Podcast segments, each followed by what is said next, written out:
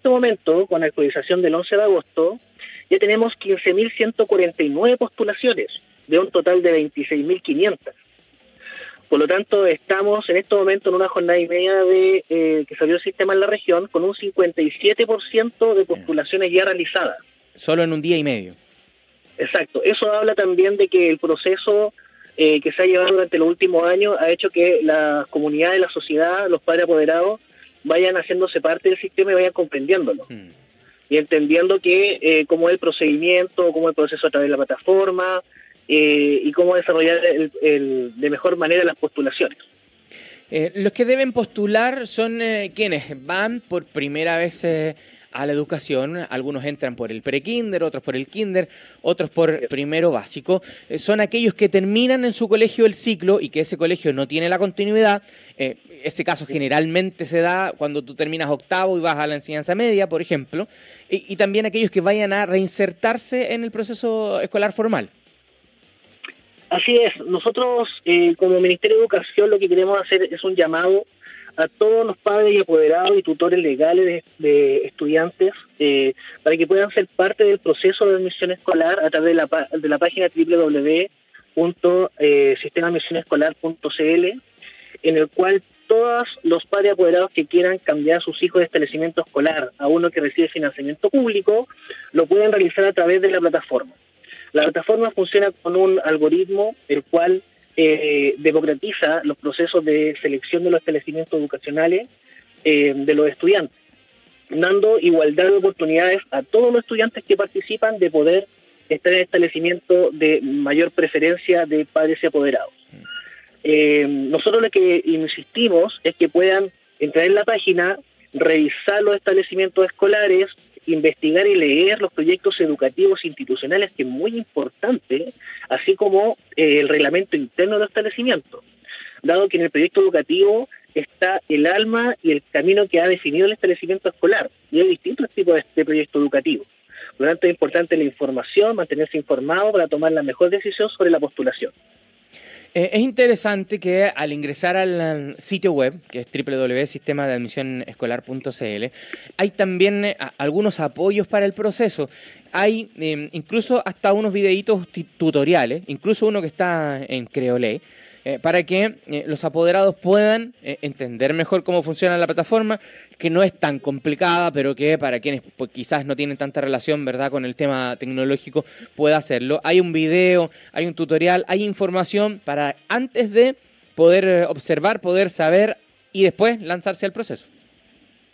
Así es, tenemos una plataforma muy amigable, con información muy relevante, porque ya los años de instalación del procedimiento del, sistema nos han dado a entender cuáles son las preguntas y los nudos que más complican a algunos apoderados. Hmm.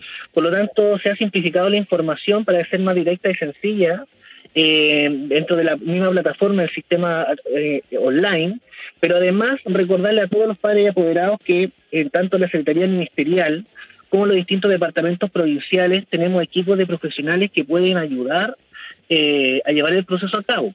¿Ya? De igual forma, también los establecimientos educacionales eh, pueden servir como apoyo para ciertos apoderados que tengan, eh, que quieran ser apoyados eh, en el proceso de postulación.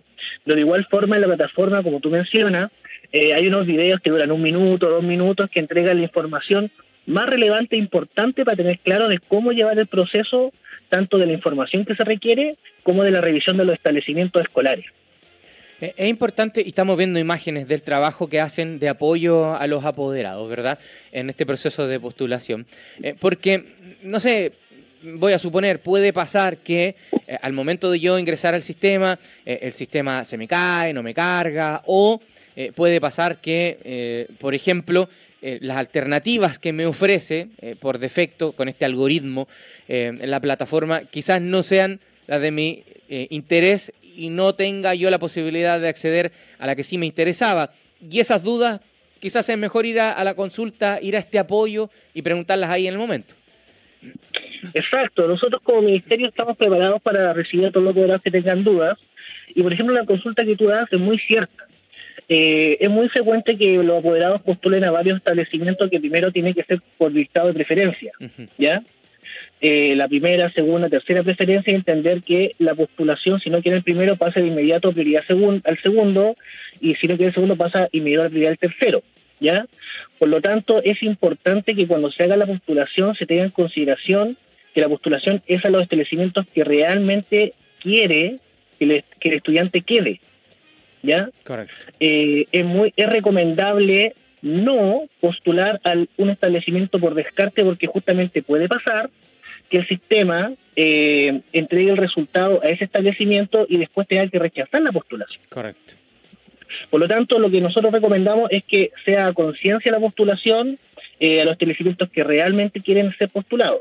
Ahora, los establecimientos de alta demanda, que se sabe que existen establecimientos donde hay mucho interés por postular, y se puede entender por los proyectos educativos, por el del colegio, etcétera, etcétera.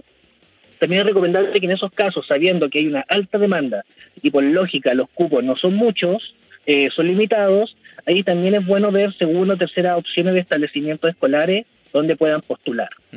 Y de todas formas, volviéndose el llamado, estamos a plena disposición de la comunidad para que pueda acercarse a la oficina de los departamentos provinciales de educación o de la Seremía eh, de Educación que queda Francisco de Aguirre con Pedro Pablo Muñoz para hacer las consultas y los profesionales del área podrán apoyarlo en todos los requerimientos.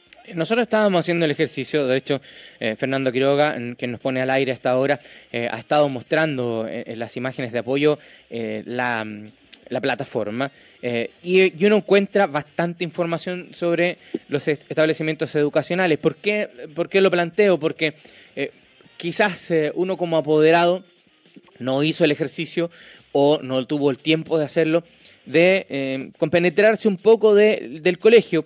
yo hice el ejercicio, por ejemplo, acá y abrí uno al azar, Colegio Intercultural.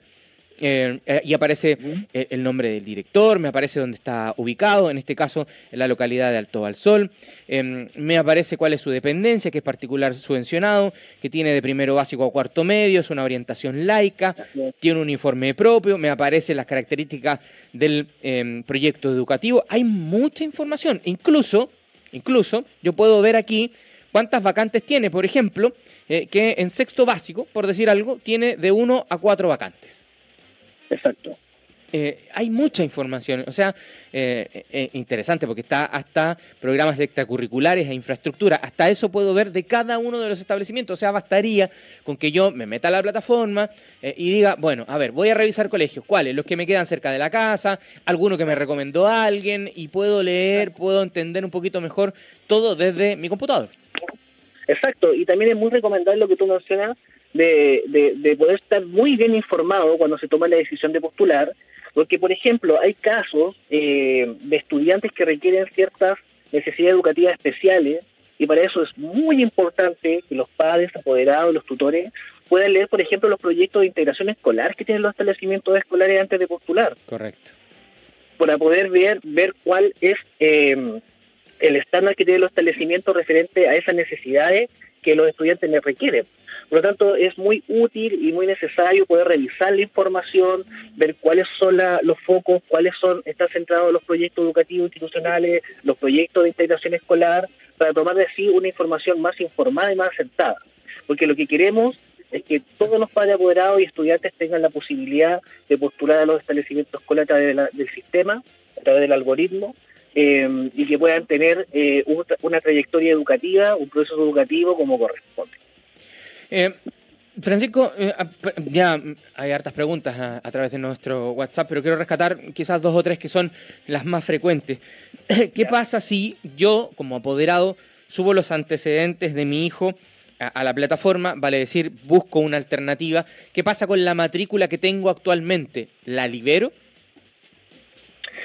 Eh, no, si en el proceso, al finalizar el proceso, va a haber una publicación de resultados. Correcto.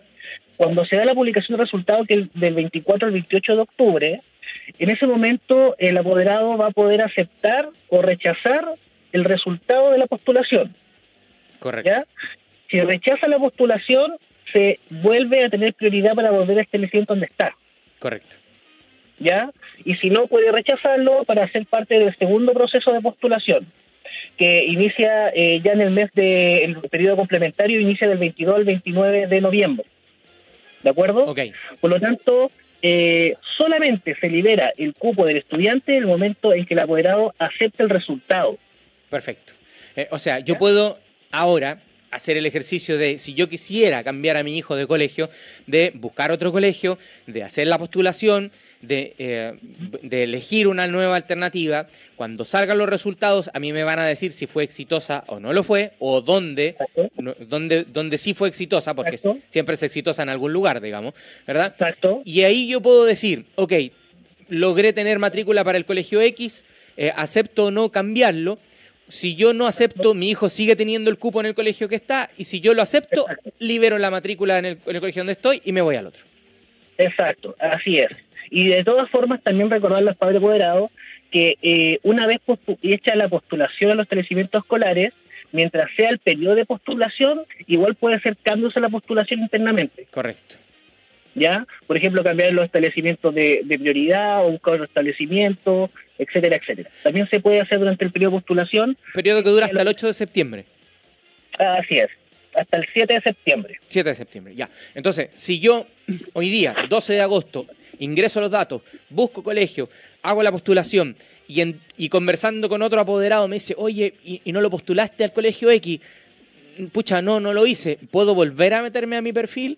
y agregar, modificar, cambiar prioridades, qué sé yo. Puedo hacerlo hasta el 7 de septiembre. Hasta el 7 de septiembre, justamente. Perfecto, eh, clarito. Eh, respondiendo un poco las preguntas de eh, quienes están ahí del otro lado. Bueno, ojalá que el proceso sea exitoso, ya vendrán los resultados, ya veremos también.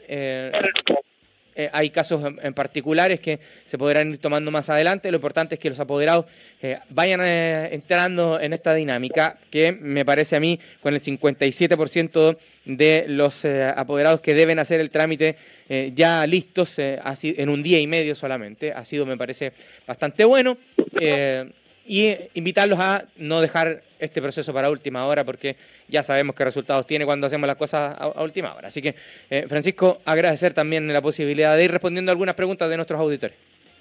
No, por supuesto, muchas gracias a usted, a mi radio y a todos los auditores que están escuchándonos. Eh, como Ministerio de Educación nos estamos reencontrando con las comunidades educativas, estamos acercándonos a la escuela, a los colegios, esperamos que las comunidades sean parte del proceso que estamos llevando a cabo y felices, felices de estar eh, con ustedes y poder comunicar estas políticas y estos avances que estamos desarrollando.